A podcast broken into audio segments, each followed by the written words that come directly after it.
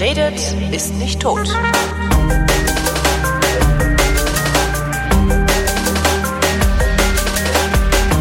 Willkommen zum Geschichtsunterricht der Koproduktion von Vrindt und DLF Nova und wie immer zugeschaltet aus Köln Matthias von Hellfeld. Hallo Matthias. Jawohl, da ist er. Hi.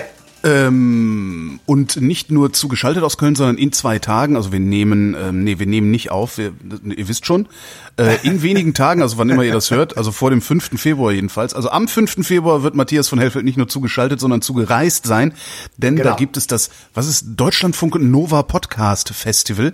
In So der es. Berliner Urania, wo dann jede Menge mit Podcasts passiert und unter anderem wir auch irgendwie auf der Bühne sitzen und irgendwas diskutieren, richtig? So ist das. Wir nehmen eine Sendung live auf. Ähm, die wird äh, kurz danach dann auch ausgestrahlt. Also wir im Sinne von Nova, ne? Also es gibt eine Nova, das. Team von Nova rückt an und wir sollen und machen das auch gerne auf der Bühne äh, in der Urania in Berlin das Ganze einmal aufzeichnen. Wir werden leibhaftig unsere Studiogäste vor Ort haben. Ähm, wir werden äh, zeigen und machen, wie so ein Beitrag entsteht und wie wir den einsprechen und einspielen. Und äh, nach einer kleinen Raucherpause, wie ich jetzt gehört habe, als Nichtraucher, ähm, gibt's dann eine Diskussionsrunde, an der du auch teilnimmst und ähm, da geht so ein bisschen über Podcast und Geschichte und äh, warum es so einen Boom gibt. Und wir versuchen uns äh, zu erklären, warum so viele Menschen das hören, ohne auch nur die leiseste Ahnung zu haben, warum Ah. Ich wollte es so gerade sagen, da bin ich dann sozusagen als Experte und äh, Genau. muss genau wie alle anderen, die sich als Genau. Podcast-Experten aufführen dieser Tage äh, in Deutschland und weltweit, Ja. so tun, als kenn kennte ich mich aus, obwohl ich eigentlich gar keine Ahnung habe. Sehr Ja, gut. nee, was ist, ja, es, also ob man Ahnung hat, ich glaube, es gibt niemanden, der Ahnung hat. Es Das sag auch ich ja. Ich sag ja, die haben alle keine Ahnung. Diese ganzen Beraterspacken, die unterwegs sind, die Ja. erzählen irgendeinen vom Pferd. Hauptsache, man kann, Hauptsache, es klingt plausibel. Ja. Und man kann die Kosten dafür absetzen. Dann kauft es So jeder. es. So, so funktioniert So diese ist es. ganze, diese ganze Beraterbranche von Anfang bis Ende. Das ist, aber bevor wir uns jetzt über Berater Ja, amüsieren, ja, weil machen ist ja jetzt nicht so, als würden wir nicht auch gelegentlich auf diese Weise unser Geld verdienen. Wenn die doof genug sind zu zahlen. Bevor wir uns äh, um die Beraterscha Beraterei kümmern, kümmern wir uns doch lieber um ähm, den größten Kiffer aller Zeiten, Bob Marley. Genau, und der hatte, glaube ich, keinen Berater. Kann Ich mir weiß gar nicht, war vorstellen. der überhaupt bekifft? Ich glaube, naja, die haben schon ähm, äh, gekifft und Drogen genommen, sage ich mal ganz allgemein, weil ja ähm, Bob Marley ist ja Reggae und Reggae ist ohne Rastafari nicht zu erklären und, Und Rastafari ist ohne Bekiffte, die Ich. Erscheinung hatten, nicht zu erklären. Ja. Also es ist so ein bisschen religiöse, kultische Handlung. Ja. Ähm, oder religiös motivierte kultische Handlung. Und Aber übrigens so, so bekifft, dass ich Halluzinationen gehabt hätte, war ich noch nie. Auch nicht schlecht. Ja, ne? ich kann da auch nicht mitreden, weil ich das sowieso nicht gemacht habe. Und ähm, also Bob Marley jedenfalls gilt so in den Augen der Jamaikaner, von da kommt er ja, genauer gesagt aus Nine Miles, ein wunderbarer Name für ein Kaff in der Mitte Jamaikas. Äh, dort wird er im Februar 1945 geboren. Ähm, und zwar von einem Elternpaar, das wirklich weiter auseinander nicht sein könnte, nämlich ungefähr 40 Jahre. Der Mann ist etwa, also sein Vater ist äh, ungefähr 60 und seine Mutter ungefähr 20. Was für ein Ferkel. Und ähm, er kommt sozusagen äh, in eine Welt hinein, die so gerade, ich sag mal, ja, entkolonialisiert worden ist. Also es gibt ähm, immer natürlich immer noch sehr viele ähm, Anhängsel an die Kolonialzeit und Erinnerungen an die Kolonialzeit, ähm, sowohl die britische als auch die äh, französische und die spanische. Also es war ähm, schon sozusagen ein, ein, oder es ist eine Insel gewesen, die eben zu der Zeit naja, also wie soll ich sagen, unterdrückt ist vielleicht nicht mehr ganz das richtige Wort, aber jedenfalls doch sehr stark noch davon geprägt war. Postkolonial geprägt? Postkolonial wollte ich jetzt nicht sagen, das klingt so ein bisschen sozialwissenschaftlich, der ich ja auch gar nicht bin. Aber immerhin, man kann wohl sagen, dass also ähm, in seiner Zeit, also mit seiner Geburt ungefähr, ähm, also es gibt eine neue Verfassung, Frauen dürfen wählen, es gibt so ein bisschen einen ähm, Aufbruch, sage ich mal, ähm, obwohl es eben immer noch ähm, im britischen Kolonialbesitz war. Aber in seine Wiege gelegt sozusagen ist auch schon seine musikalische äh, Karriere, denn seine Mutter war eine Sängerin ähm, und sein Vater, man ahnt es eben schon, war britischer Hauptmann und insofern ähm, ist er auf zwei Welten sozusagen äh, geboren und insofern spielt das, was er sozusagen als Musik hinterher verkörpert oder als Musiker verkörpert, im Grunde genommen auch in seiner Biografie tatsächlich eine extrem große Rolle. Einerseits diese sehr starke Verwurzelung in der jamaikanischen Kultur, in der Musik, ähm, in, in, in Sprache und Habitus und auf der anderen Seite eben, ich sag mal, die Verbindung zum britischen Kolonialreich einfach durch seinen Vater. Und insofern ähm, es ist nicht verwunderlich, dass, ähm, naja, ist vielleicht ist das falsche Wort, aber es ist jedenfalls einigermaßen erklärbar, äh, dass dieser Mann eben dann auch in diesen beiden Welten ähm, in seiner Musik auftaucht und zu etwas wird, was weit, weit über die Musik hinausreicht. Also er ist nicht einfach nur ein fantastischer Musiker. Aber was ist er denn dann noch? Weil ich, ich naja, habe hab Bob Marley nur als Musiker äh, kennengelernt. Naja, er ist für, ja, er ist für die, für die Jamaikaner ist er sowas wie ein immaterielles Kulturerbe. Ah. Also er ist einfach ein Typ, der Selbstbewusstsein vermittelt hat, der ähm, eben dieses Ausleben des Spirituellen, dieses Rastafari ähm, äh, vorgelebt hat, der äh, Selbstbewusstsein zurückgegeben hat, der tatsächlich auch politisch aktiv war, der also ähm, es gab in sein, also in, zu seinen Lebzeiten verfeindete, große verfeindete politische Gruppen, die also um die Macht im Lande stritten und während eines Konzertes, ich weiß nicht genau an welcher Zeit das war oder äh, zu welchem Jahr das war, äh, Bude ist voll, er gibt ein Konzert und die beiden sind anwesend und er holt die auf die Bühne und zwingt sie sozusagen dazu, sich die Hand zu geben. Geil. Ja, das ist so, so fast schon päpstlich. Ja, ja so, so, so, so ein Watzlaw Havel, ne? So. Überfa ja, so genau, über, Übervater sozusagen. Und insofern äh, ist, ist, ist dieser Typ einfach ähm, ja, im Grunde genommen die Verkörperung des jamaikanischen Aufbruchs. Und das macht ihn bis zum heutigen Tage für, also für die Jamaikaner unsterblich und für die Musikleute auf der ganzen Welt äh, als Inspirationsquelle auch eben unersetzlich. Und äh, wenn man dann guckt, woher kommt eigentlich Reggae und was ist das eigentlich und wo findet man es eigentlich heute noch wieder, dann haben wir festgestellt, a, es kommt eigentlich aus dem amerikanischen Jazz also aus dieser tanzbaren Jazzmusik. Mhm. Also nicht die totale Hektik auf der äh, Trompete, sondern ähm, eine, eine, ich sag mal, Musik, zu der du dich irgendwie bewegen konntest, einigermaßen vernünftig. Es ist so eine Art Mix, also ein bisschen Jazz, ein bisschen Country, ein bisschen Blues, ein bisschen Soul das fließt alles in diese äh, Musikrichtung rein und deshalb im Übrigen ist es auch ein Kulturerbe der Menschheit geworden. Reggae ist, gehört zu diesen ähm, Dingen, die also sozusagen von der UNESCO oder von der UNO ähm, als so etwas ausgemacht wurden. Mhm. Ähm, und heute, also ich bin jetzt kein großer Musikexperte, das merkt man jetzt vielleicht auch gerade, aber immerhin, ich habe mir sagen lassen und habe es dann auch mir selber angehört. Bei Gentleman zum Beispiel äh, hört man es ganz eindeutig, der sich wirklich darauf bezieht, der auch dort seine ähm, Videos aufgenommen hat oder einige seiner Videos aufgenommen hat und der diese Musik eben genau so auch ähm, strukturiert und genau so ähm, aufbaut. Jetzt sagst du Gentleman, der kam aus Köln, glaube ich. Habt ihr den dann eingeladen der, in die Sendung? Der, den haben wir eingeladen in der Sendung und zu dem Zeitpunkt, wo ich jetzt mit dir spreche, haben wir ihn noch nicht aufgenommen. Aber ich hoffe, dass das in den nächsten Tagen passiert. Also er wohnt sozusagen bei uns um die Ecke tatsächlich. Ja. Ähm, und äh, den wollen wir fragen und das werden wir hoffentlich auch hinkriegen, was eben sozusagen für ihn sozusagen der Ausgangspunkt war, sich mit dieser Musik zu identifizieren und daraus dann eine moderne Form zu machen, die eben für heutige Ohren, ähm, ich sag mal, vernünftig klingt und wo man was mit anfangen kann. Wobei die Bob Marleys, also Redemption Song oder sowas, das, ja. oder Spirit Up, das sind alles Dinge, die kannst du die, die kannst du auf jeder Fete spielen. Da wird jeder sofort drauf loshüppen und sagen, ah, das ist Bob Marley. Ja, so. mindestens eine, mindestens eine Textzeile kann auch jeder mitsingen. Also je nachdem, was ja, es ja. ist. Genau. Und das ist die Songs of Freedom ist, ja. Genau, das ist einfach, äh, das ist tatsächlich so eine Art Weltmusik geworden. Wir haben ja schon mal ähm, äh, über so über so Phänomene, die mich total ähm, interessieren und wo ich wirklich sehr spannend immer zuhöre und auch versuche mich zu weiterzubilden was ist es eigentlich an so einer Musik wie zum Beispiel von Beethoven, wie mancher Song von den Beatles, von mir aus auch Queen, mhm. dass du auf der ganzen Welt mit dem Zeug ankommen kannst und innerhalb ganz kurzer Zeit kann jeder We Will Rock You mitsingen oder von mir aus Imagine oder die Beethovens Neunte und so weiter. Also es sind so Sachen, die einfach sofort ins Ohr gehen, die offenbar Töne und Harmonien und Tempi beachten, die sozusagen für die Ohren eines Menschen empfänglich sind und die einfach äh, hängen bleiben und die für uns gut sind und die wir einfach sehr schnell mitsingen können. Also oder hinreichend oder zumindest hinreichend gut sind, sodass sie über geschicktes Marketing gut verbreitbar sind. Die Frage ist ja, ob We Will Rock You ja. heute auch noch funktionieren würde, wo wir nicht mehr eine Handvoll Massenmedien haben, sondern die Masse, die Medien bildet.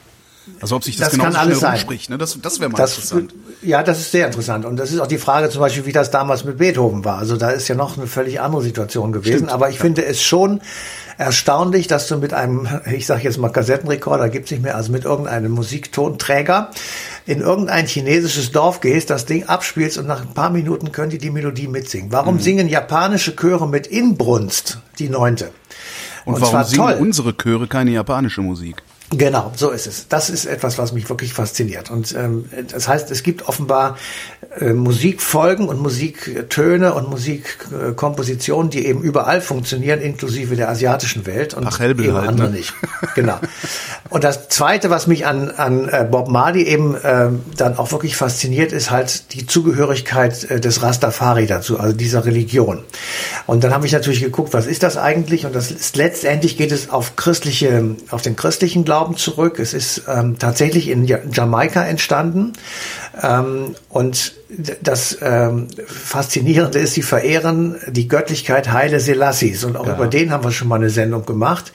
Ähm, der letzte Kaiser Afrikas. Ähm, aber eigentlich hat es auch natürlich etwas zu tun mit der Kolonialgeschichte. Das ist eigentlich eine Bewegung, eine soziale Bewegung, die nach Gleichberechtigung der schwarzen Bevölkerungsanteile spricht oder der Mehrheit natürlich spricht, der gegen die Kolonialisierung ist, der das ähm, westliche, sagen wir ruhig kapitalistische System äh, ablehnt und der sagt, wir möchten äh, anders leben, wir sind ähm, äh, wir, wir, wir, wir streben einer Heilslehre nach, die ja so ein bisschen auch christlich äh, begründet ist und wir kämpfen gegen jede Form von Kriminalität, von Korruption und so weiter. Was jetzt aber nicht besagt, dass in Jamaika alles toll ist. Das ist die Idee nur sozusagen. Äh, Jamaika selber ist natürlich auch ein Hort der Kriminalität und ähm, äh, keine, kein, kein besonders schönes Pflaster. Ähm, und äh, 1920, also so kurz nachdem das alles so ein bisschen auch entstanden ist, äh, gibt es die Prophezeiung ähm, einer Bewegung, die nennt sich Back to Africa, also äh, diese, die später auch bei Malcolm X wieder auftaucht, wo du einfach sagst, äh, wir, wir, der schwarze Kontinent Afrika ist besser als das, was die Weißen hier hingekriegt haben und deswegen müssten wir eigentlich die Logik, der Logik folgen, müssten wir wieder zurück nach Afrika, um dort das bessere Leben zu haben.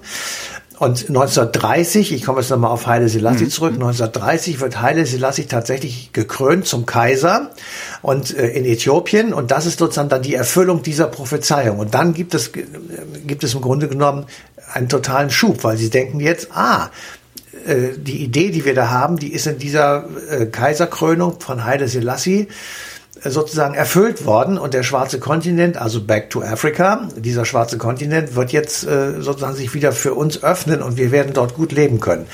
Und das alles spielt zusammen sozusagen in dieser Rastafari-Bewegung, in diesen was dann später bei Malcolm X, also nochmal 20, 30 Jahre später, ähm, äh, also Nation of Islam und all diese Dinge wieder sich auch widerspiegelt. Und ähm, da spielt also ähm, Bob Marley, der dann kurz danach geboren wird, ähm, natürlich eine bedeutende Rolle, weil er das dann auch musikalisch rüberbringt.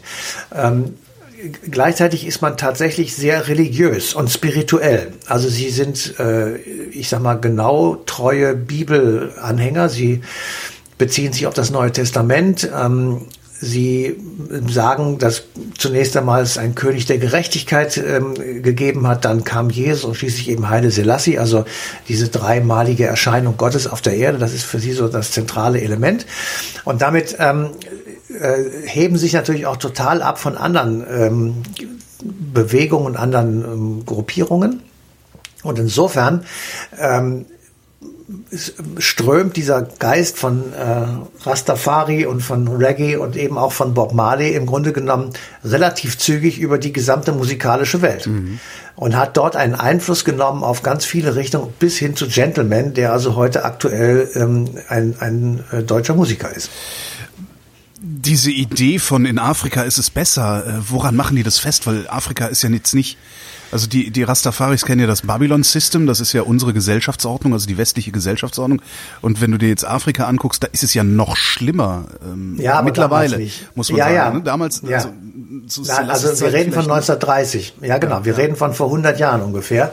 Aber Und was machen die heute daraus? Habt ihr da, seid ihr so? Ja, das weiß ich nicht. Okay. Das, das weiß ich nicht. Aber also 1920, wo diese Weissagung äh, gekommen ist äh, von der Back to Africa Bewegung, dass also der Kaiser oder der König herabsteigt und kommen wird und das dann eben Haile Selassie zehn Jahre später war. In, in dieser Zeit war für viele eben Afrika der Verheißungsort, den man dann auch zur Not wieder aufbauen musste, keine Frage. Natürlich mhm. war denen bewusst, dass Afrika auch zu der Zeit schon eine lange und eine, eine schlimme Kolonialgeschichte hinter sich hatte und von Europäern Europäern weitlich ausgeplündert worden war. Das war denen natürlich bekannt. Aber auf der anderen Seite war es trotzdem so eine Art Sehnsuchtsort, äh, zu dem man sich wieder zurücksehnte oder hinflüchtete, um aus der ich sag mal, ungerechten Welt des Babylon-Systems, wie du gesagt hast, oder eben der Kolonialzeit, in diesem Falle der Briten, zu entfliehen. Ähm, und das kann ich irgendwie schon verstehen, dass man sich ein, eine, eine Idee sozusagen aufbaut, um diesen Irrsinn zu überstehen, der da durch die Kolonialzeit auf einen zukommt ist aus Afrika nichts geworden, aus Jamaika ist nichts geworden. Entschuldigt bitte, ich spitze zu, aus Afrika ist sehr viel geworden, ist mir völlig klar. Äh, aus Jamaika ist nicht so viel geworden, wie die sich vor, weiß ich nicht wie vielen, vor 100 Jahren vielleicht gedacht haben. Äh, was für einen Stellenwert hat das heute noch? Naja, also man muss schon auch sagen, das ist alles relativ äh, auf kleiner Flamme. Also formal ist es eine parlamentarische äh, Monarchie. Elisabeth II., die britische Queen, ist nach wie vor Staatsoberhaupt und mhm. sie lässt sich vertreten durch einen britischen Generalgouverneur. Ähm, die Politik Jamaikas wird bestimmt durch einen Premierminister und durch das Parlament, also parlamentarische Monarchie. Es gibt so wirtschaftlich betrachtet in einigen Bereichen äh, leichte positive Tendenzen. Es gibt auf der anderen Seite eine sehr, sehr starke und hohe Inflation. Ähm, was soll man groß exportieren? Da wird nicht, ist nicht viel. Natürlich ist sehr viel Tourismus und ähm, schöne Strände und äh, nette Jungs und Mädels. Mhm. Ähm, äh, ich habe natürlich, was immer so eine Vergleichszahl ist, die aber sehr auch dieses Babylon-System ähm, beinhaltet, das Bruttoinlandsprodukt. Ähm, bei diesem Pro, bei diesem Anzeiger sozusagen liegt das Land weltweit betrachtet auf Platz 121. Da kommt Von 198, viel, oder? Irgendwie sowas. Da sehr viel kommt danach nicht mehr. Es gibt eine sehr starke Landflucht. Diese Landflucht, ähm, das ist ja ein Phänomen, das du immer dann hast, wenn einfach wirtschaftliches schlecht geht, weil dann denken die Leute, in der Hauptstadt, in diesem Falle also Kingston, ähm, gibt es Arbeit. Das bedeutet wiederum, dass rund um Kingston herum eine gewaltige Anzahl von Slumvierteln mhm. äh, entstanden ist. Ähm, Karl Marx hat sowas Lumpenproletariat genannt, ähm, weil die eben äh, die Land, das Land verlassen haben. Dort haben sie meistens ihre Familien zurückgelassen und äh, die leben jetzt auf dem Land schlecht, die Familien. Und die Jungs, die dann in die Stadt gehen, um zu arbeiten, finden keine Arbeit und leben in den Slumvierteln schlecht. Und Logik in dieser ganzen Geschichte ist steigende Kriminalität, steigende Bandenkriminalität. Der Drogenhandel nimmt, äh, hat enorm zugenommen. Ähm, und natürlich alles, was damit zusammenhängt, Kleinstkriminalität der Beschaffer und ähm, größere Kriminalität der Verkäufer. Es gibt äh, maßlose Schutzgelderpressungen und mafiöse Strukturen. Ähm, und das Ganze äh, lebt sozusagen davon, dass viele Menschen dort in Urlaub fahren und einfach mhm. Geld ins Land bringen über Tourismus. Äh, wenn der nicht mehr wäre, dann, ähm, ich sag mal, wäre das Land vermutlich wirklich äh, hinüber. Und äh, so als positiv vielleicht zum Schluss gesagt, also auch hier ist Bob Marley tatsächlich segensreich, weil Reggae als Musik, die aus jeder Ecke ertönt und eben der Rastafari-Look äh, von Bob Marley zieht natürlich trotz all dieser Widrigkeiten jede Menge Leute aufs Land, also ins Land. Und man kann wirklich sagen, Marley und Rastafari das ist die Identität Jamaikas. Und es gibt eben sehr, sehr viele Menschen aus der westlichen Welt, die die Nase hier voll haben und die sagen, ähm, ich will das erleben und ich will dort sehen, was das mit mir macht und das kann ich nur auf Jamaika. Und deswegen gibt es eben auch viele Musiker, die ihre, ihre Platten und ihre äh, Musik in Jamaika aufnehmen mit einheimischen Musikern, weil die das tatsächlich, weißt du, die kommen, ähm, ich habe so eine Beschreibung gelesen, die kommen in so ein Tonstudio ähm, rauchen sich eine Zigarette und setzen sich hin und fangen einfach an zu spielen. Und ja. zwar ohne, dass auch nur eine einzige Note vor ihnen liegt. Und die können das perfekt. Das ja. ist sofort ist das super. Ja. Und die westlichen Musiker, die sehen aber ganz äh, verdutzt, wow, wie geht das denn jetzt hier? Ne? Also das zu erleben kannst du eben wirklich nur in, in Kingston vermutlich mal. Ähm, also in der Hauptstadt. Und ähm, das macht diese Insel einfach aus und deswegen ist sie halt für viele Leute unglaublich attraktiv. Apropos Insel, Musik und Alkohol äh, und, und Drogen. Äh, in Irland passiert das auch, da machen die das halt nur mit Bier. und mal etwas anderen Art von Musik. Das stimmt, ja. Matthias von Hellfeld, vielen Dank. Bitteschön. Euch danken wir wie immer für die Aufmerksamkeit und verweisen auf den 3. Februar 2020, denn da läuft die passende Ausgabe Eine Stunde History auf DLF Nova.